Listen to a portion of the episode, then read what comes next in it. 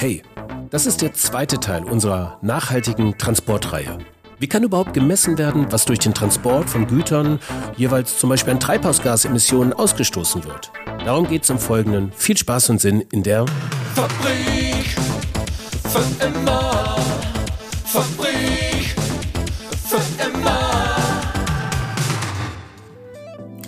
Hi, hi, hi und herzlich willkommen zur 81. Episode insgesamt in der Fabrik für immer und zur zweiten Episode mit Schwerpunkt nachhaltigen Transport. Ich bin euer Host Frank Schlieder und frage mich zusammen mit euch durch eine mögliche Welt einer nachhaltigen, regenerativen Wirtschaft. Diese Episode hier ist die zweite eine Art Unterreihe in der Fabrik, in der es um nachhaltigen Transport geht. Von China nach Europa oder von Warnemünde nach Kassel, auf dem See, Luft, Schienen oder Straßenweg, ob Mensch, Maschine, Schweine oder Getreide, wie auch immer, alles bewegt sich von links nach rechts, von oben nach unten und hinterlässt Fußabdrücke, die oft alles andere als nachhaltig sind. Aber wie geht es denn mit wem, wo anders? Nachhaltiger. Da hören wir regelmäßig rein. Abonniert am besten diese Podcast-Reihe und bleibt informiert.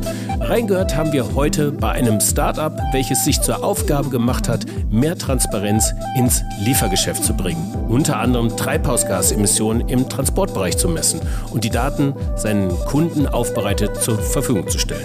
Wie das geht, erzählt uns der Gründer im Folgenden und am Schluss der Episode erzählt er uns noch oder zeigt uns, wie man Didgeridoo spielt. Wer hätte das gedacht? Nachhaltiger Transport, Tracking von Treibhausgasemissionen und Didgeridoo spielen. Nerdiger kann es ja kaum mehr werden. Also ab dafür, viel Spaß und Sinn mit.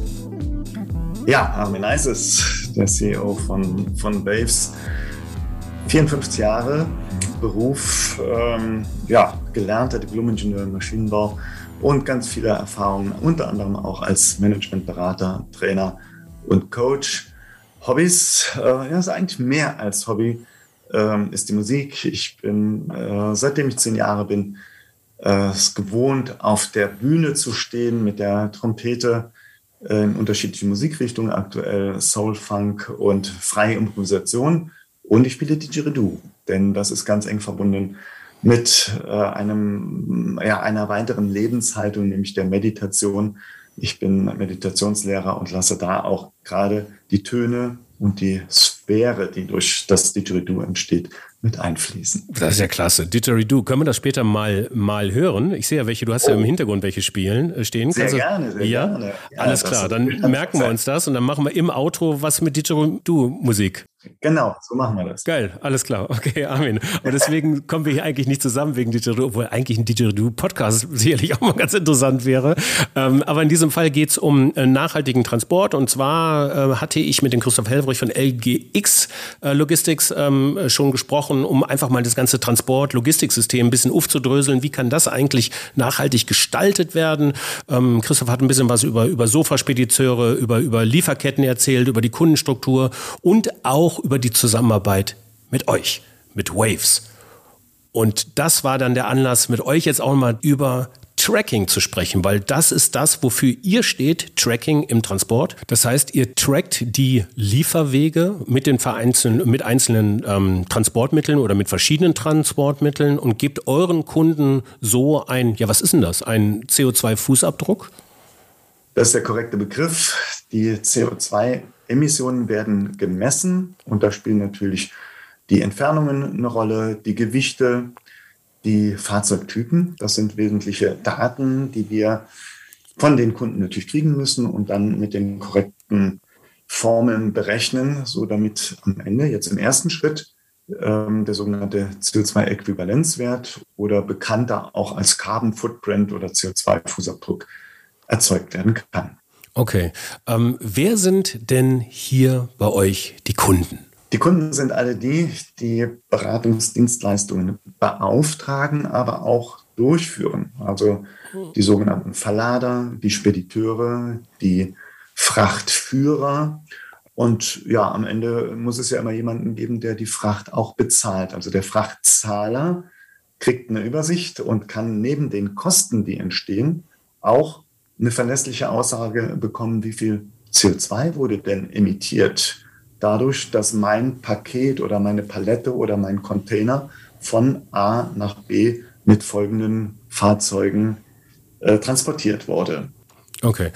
Ähm, Ich würde da gerne mal ein bisschen tiefer einsteigen jetzt in den Bereich ähm, der, dieser Datenerhebung. Also sagen wir, wenn ich mir so eine Lieferkette vorstelle, sagen wir, irgendwas wird jetzt in China produziert und kommt vom Werk irgendwie mit einem chinesischen LKW äh, zum dortigen Hafen, wird umgeladen auf ein Schiff, geht dann irgendwo, die tritt die weite Reise nach ähm, ja, Hamburg, Rotterdam, Antwerpen, you name it an und äh, wird dann hier äh, wieder umgeladen in LKW und so weiter. Das heißt, wir haben mit verschiedensten äh, für euch mehr oder weniger ähm, Ansprechpartner oder Unternehmen zu tun, um an die Daten zu kommen. Wie geht ihr da vor? Sehr schönes Szenario, was du da skizziert hast, was auch zeigt, dass verschiedene sogenannte Verkehrsmodi genutzt werden. Also einmal ein LKW, dann aufs Schiff, dann nachher wieder auf den LKW. Dazwischen könnte es auch ein Flugzeug sein, äh, wenn man nicht in den Hafen fährt, sondern einen Flughafen. Genau diese Abschnitte genau zu erfassen, bis auf die Ebene der sogenannten Sendungen. Das heißt, dass dieses eine Paket oder diese eine Palette möglicherweise oder sehr sicher auf einem LKW steht mit anderen Paketen, mit anderen Paletten und auf dem Schiff sowieso mit ganz vielen anderen. Aber da genau in die Granularität reinzukommen, herunter zu deklinieren, was ist der Gewichtsanteil von diesem ähm, Sendungsstück in der Relation auch zu allen anderen und in der Relation zum jeweiligen Verkehrsmodus. Das ist das, was wir de sehr dezidiert herunter berechnen, bis auf die Ebene der Teilstrecken. Wir haben ja dann von Zentralchina bis nach Shanghai in den Hafen haben wir eine Teilstrecke, dann von Shanghai nach ähm, Hamburg oder Rotterdam.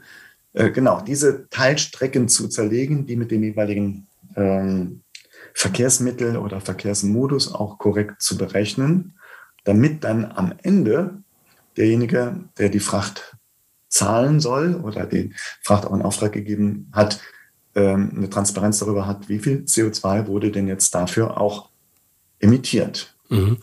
Diese Daten, ähm, die müssen ja auf jeden Fall belastbar sein. Also es muss ja irgendwie glaubwürdig sein, dass, dass die Daten irgendwie auch stimmen, die da erhoben werden. Du hast es gerade eben gesagt, mit dem jeweiligen Verkehrsmittel zu berechnen.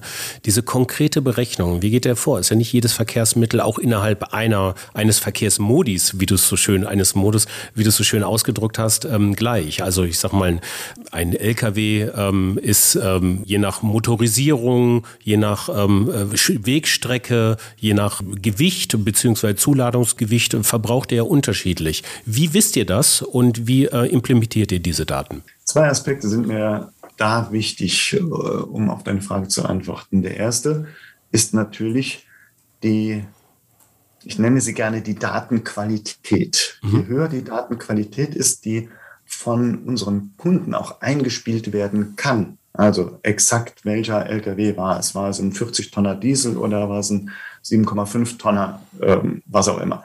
Welches Schiff war es? Ähm, also je mehr Echtdaten vorhanden sind, desto höher steigt die Datenqualität und desto genauer wird auch unsere Berechnung. Und deshalb der zweite Aspekt ist es nämlich zu sagen, wir wollen ja als Waves auch unabhängig sein. Wir sind die Unabhängigen, die auch in der Lage sind, die äh, Werte verlässlich zu berechnen.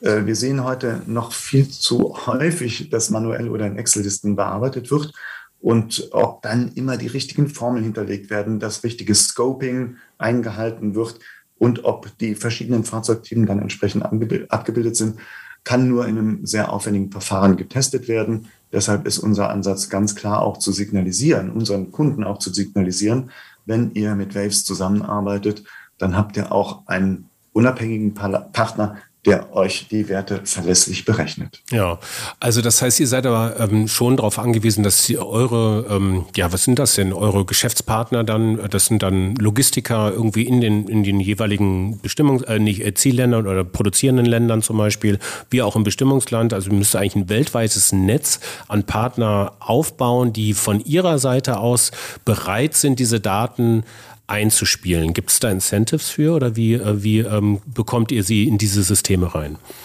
Das ist das Ideal, äh, was du gerade skizziert hast, vollkommen klar. Und das ist natürlich auch etwas, wonach wir streben.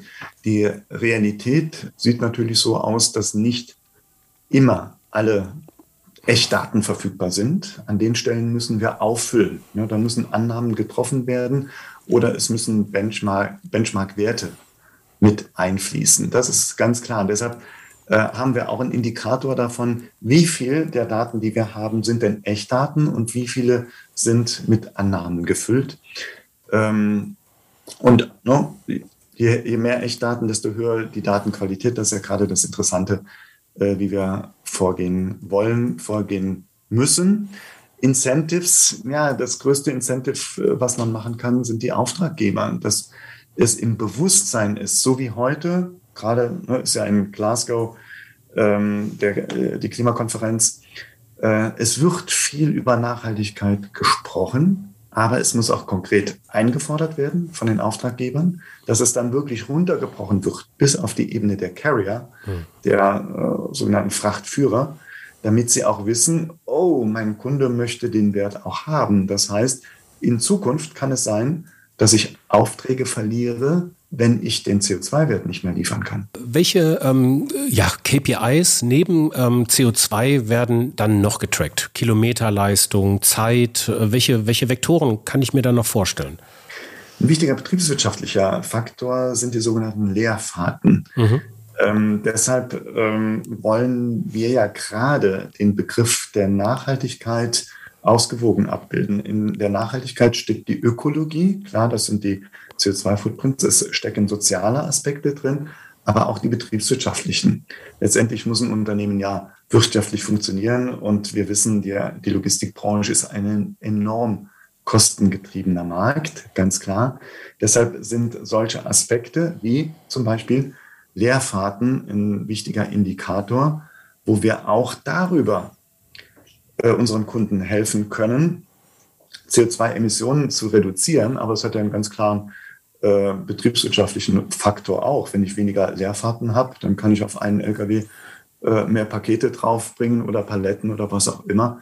Das ist äh, ein ganz konkreter betriebswirtschaftlicher Faktor, den, äh, den wir ebenfalls abbilden. Das heißt, äh, ihr erhebt die Daten nicht nur quantitativ, sondern ihr beobachtet sie auch qualitativ und kommt somit eigentlich auch zu Handlungsempfehlungen für eure Kunden. Das heißt, wir sagen, in dem Bereich könnte man noch was tun. Ihr bewertet das auch oder ähm, obliegt die Deutungshoheit dann euren Kunden alleine?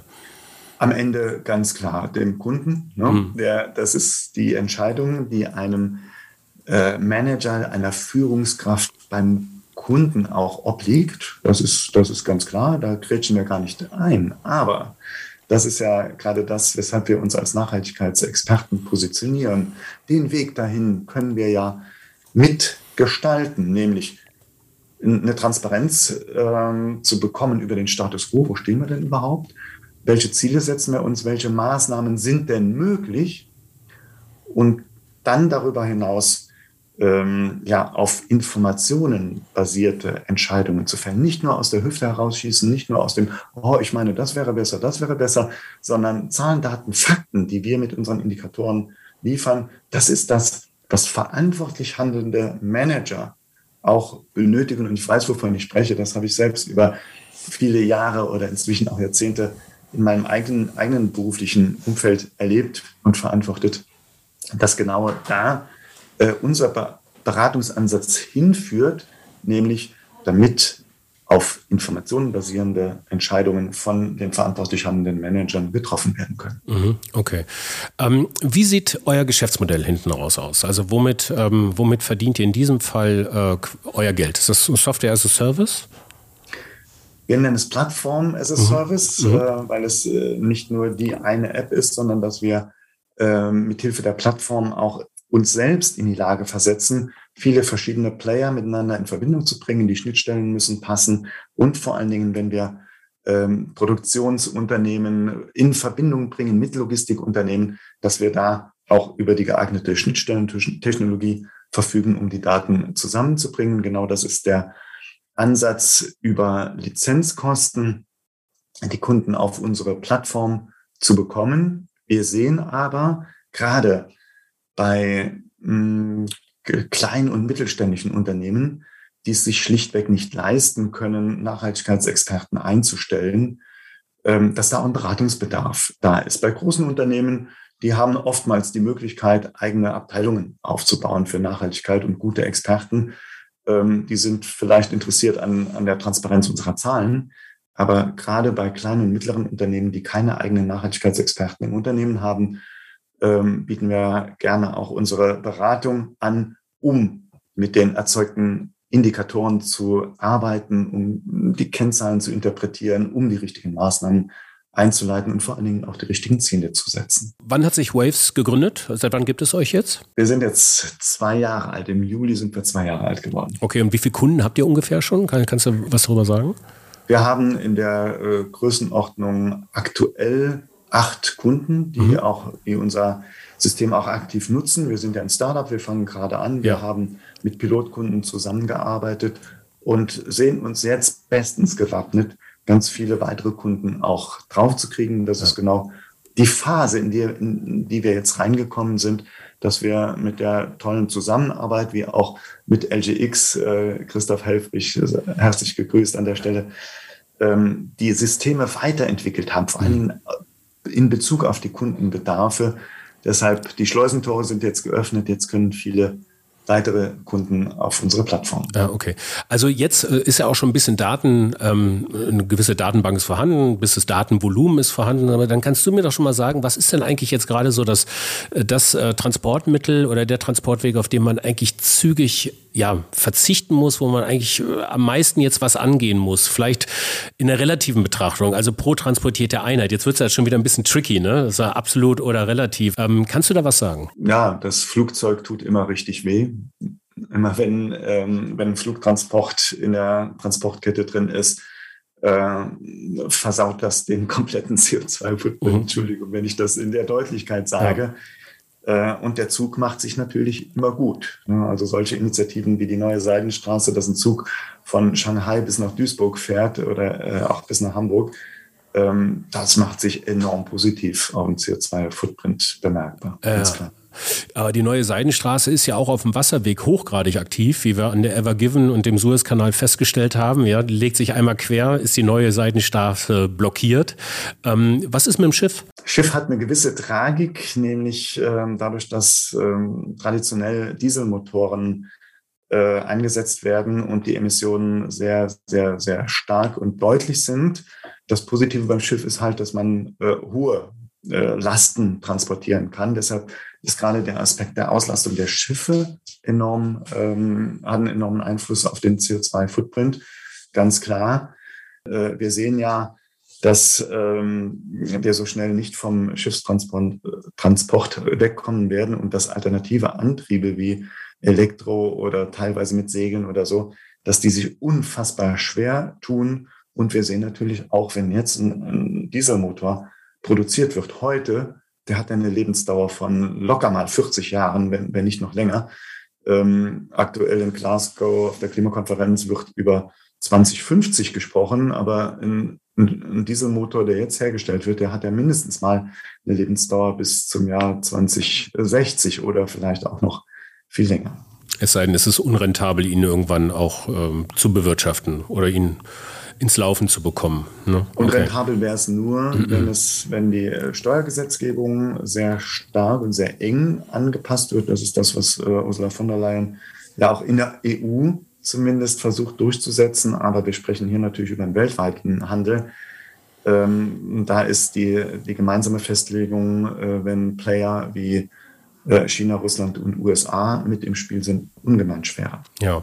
Siehst du denn eine einfache Antwort auf die große Frage, wo die größten Stellschrauben wären, Logistik nachhaltiger zu gestalten? Es ist im Grunde eine geschäftsschädigende Lösung, äh, die ich da unter dem Aspekt der Nachhaltigkeit äh, sehe, ist nämlich Transporte zu vermeiden. Mhm. Also lokal einkaufen, lokal äh, lokale Strukturen nutzen, äh, Lieferwege reduzieren. Ähm, da hängt natürlich ganz, ganz viel dran. Da hängen Arbeitsplätze dran, da hängen Infrastrukturen dran, vollkommen klar. Äh, das ist der eine Aspekt der Regionalität, des Regionalitätsprinzips. Das andere sind ähm, Aspekte wie Dematerialisierung, wie zum Beispiel beim ähm, 3D-Drucker, ne, dass nur Dateien von Amerika nach, Euro, äh, nach Deutschland geschickt werden und hier etwas aufgebaut wird, dann müssen nicht die drei Tonnen mit dem Schiff hier rübergebracht werden, sondern es wird hier erzeugt. Also das sind sicherlich äh, Konzepte. Äh, auch da habe ich mir vor 15 Jahren schon erhofft, als es mit 3D-Druck losging, äh, dass es schneller ginge, aber äh, hat ja natürlich auch immer noch bestimmte Restriktionen.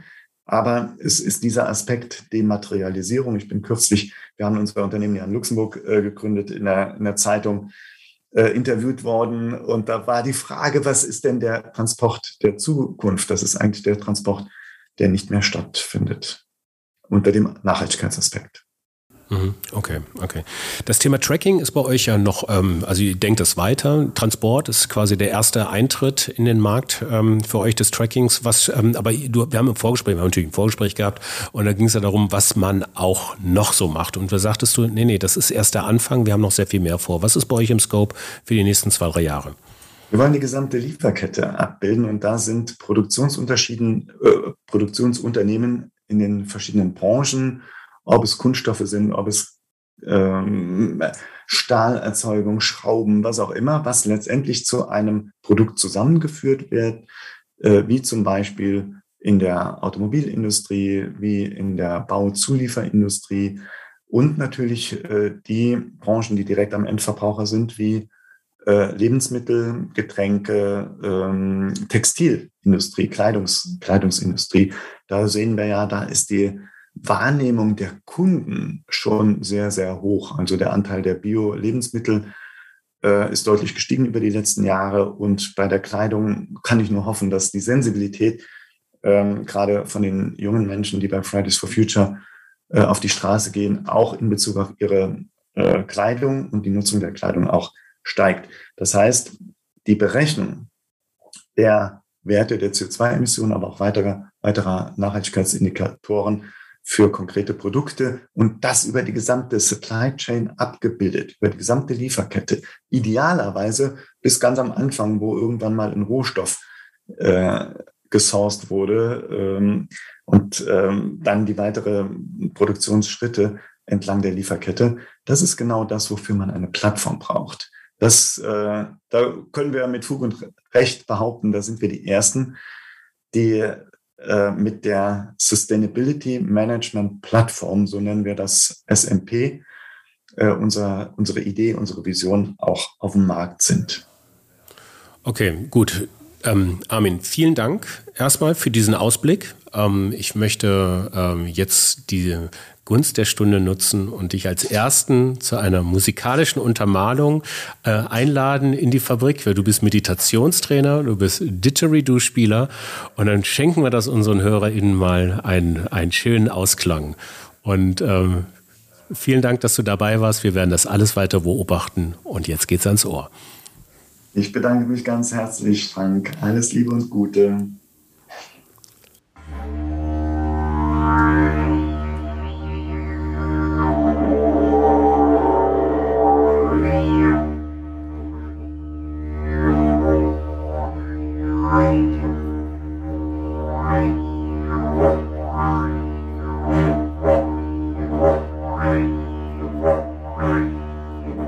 Das war der Fabrik für immer Podcast mit Armin Neises von Waves. Vielen Dank, dass ihr bis hierher zugehört habt. Wir würden uns freuen, auch in der nächsten Episode euch wieder begrüßen zu können, wenn es wieder heißt, viel Spaß und Sinn in der Fabrik für immer rund um eine nachhaltige und regenerative Wirtschaft. Ciao.